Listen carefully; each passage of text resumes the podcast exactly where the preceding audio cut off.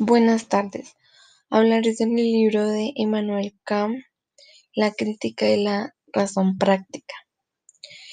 E iniciaré con los principios de la razón, de la razón práctica pura. La razón pura puede contener en sí un motivo práctico para determinar la voluntad por un medio, por medio que de leyes prácticas que viene siendo como también principios en la que involucran la, la voluntad. Patológicamente afecta a un ser racional. Puede que ese ser eh, se encuentre en un conflicto que no pueda tolerar, ya sea ofensas, entre otras cosas, sin que la persona reaccione de manera en la que se quiera vengar por esas ofensas, en la que comprende al mismo tiempo que eso no es una ley práctica, sino como un cambio de la regla para la voluntad de todo ser racional. Eh, también resalta que las leyes naturales eh, entran a los principios como igualdad de acción para el uso de la razón, está determinado por la índole eh, del objeto, porque en lo práctico la razón tiene que ver con el sujeto, pues ya que la regla pues, designa que por un deber ser que expresa la obligación objetiva de la acción, que significa que la razón determinará totalmente la voluntad y pues la acción tendrá como Mm,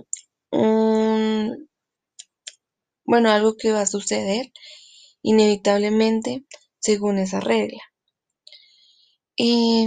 en la que los principios prácticos pueden presuponer un objetivo en cómo determinar que la voluntad sean em, empíricos y en su totalidad y no puede dar leyes prácticas en sí. Por eso el objeto precede a la regla en la que como una condición de convertirla en principio empírico en todo momento y pues determina el, el arbitrio eh, en la que la, la representación del, del objeto y la relación del sujeto, o sea, son cosas que van a la mano, pero en la relación del sujeto se denomina como más el placer por la realidad de un objeto y conocerla a priori que va como unida al placer y al dolor. En este caso, pues el motivo determinado del arbitrio debe ser como siempre empírico y en la consecuencia también pues eh, el principio material práctico eh, que lo presupone como condición. Ya que todos los principios prácticos sin excepción de ninguno es universal del amor a sí mismo o de la propia felicidad el placer que proporciona la representación de la existencia de una cosa, pues al ser motivo ya representativa del sujeto y pues porque depende de existe un objeto, tanto no sé, pertenece al sentido como de sentimientos, más no al entendimiento. Y pues expresa la relación del objeto con conceptos, pero no con el sujeto, porque el sujeto es como, eh, viene siendo los sentimientos como tal. Entonces, ahí como hablamos de consecuencias de todas las reglas prácticas, materiales y que ponen como el motivo determinado de la voluntad. Es inferior, obviamente, y no hubiera como leyes formales de determinar suficientemente la voluntad. Tampoco podríamos decir que sea superior a, a lo demás. Y pues em,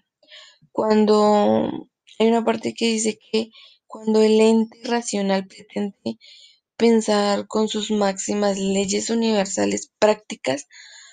puede pensar como principios, más no por la materia, sino por la forma que contiene el motivo de determinar la voluntad.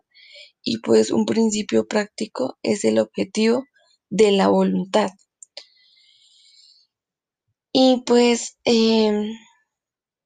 es el motivo en la que te da como si no es o lo que puede ser llegar al sujeto. Y pues la regla de la voluntad no sé cómo no se sometería a una condición empírica, ya que eso pues dicho anteriormente determina como el sentimiento del, del dolor y del placer y no sería como una ley práctica. Ahora, pues, en la ley se hace como abstracción de toda materia, de todo objeto de la voluntad, y no queda más que formar una legislación universal eh, por el ente racional. No puede pensar sus principios subjetivos prácticos, sino máximas al mismo tiempo como leyes universales o bien que se supone como una manera formal en virtud de la cual aquellos se amoldan, moldean en la legislación universal y convierten en sí solo una ley práctica. Em, eh, este tipo de preceptos morales no se expresan en juicios, sino en, se viene a expresar la ética moral como en mandatos en la que él llama imperativos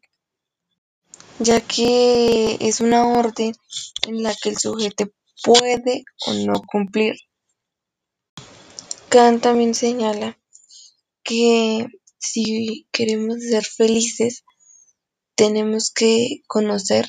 a Dios, en la que se viene como a transformarla en un emotivismo moral,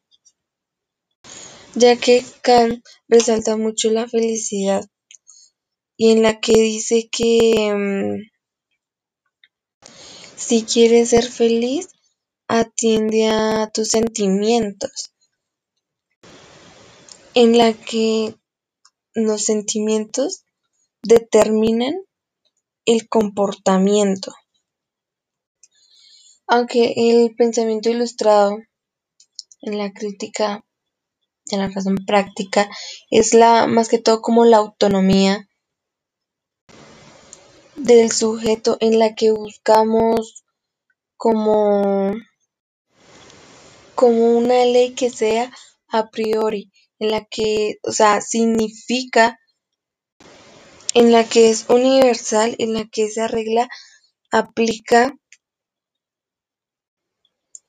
que es independencia, en la que es independiente a la experiencia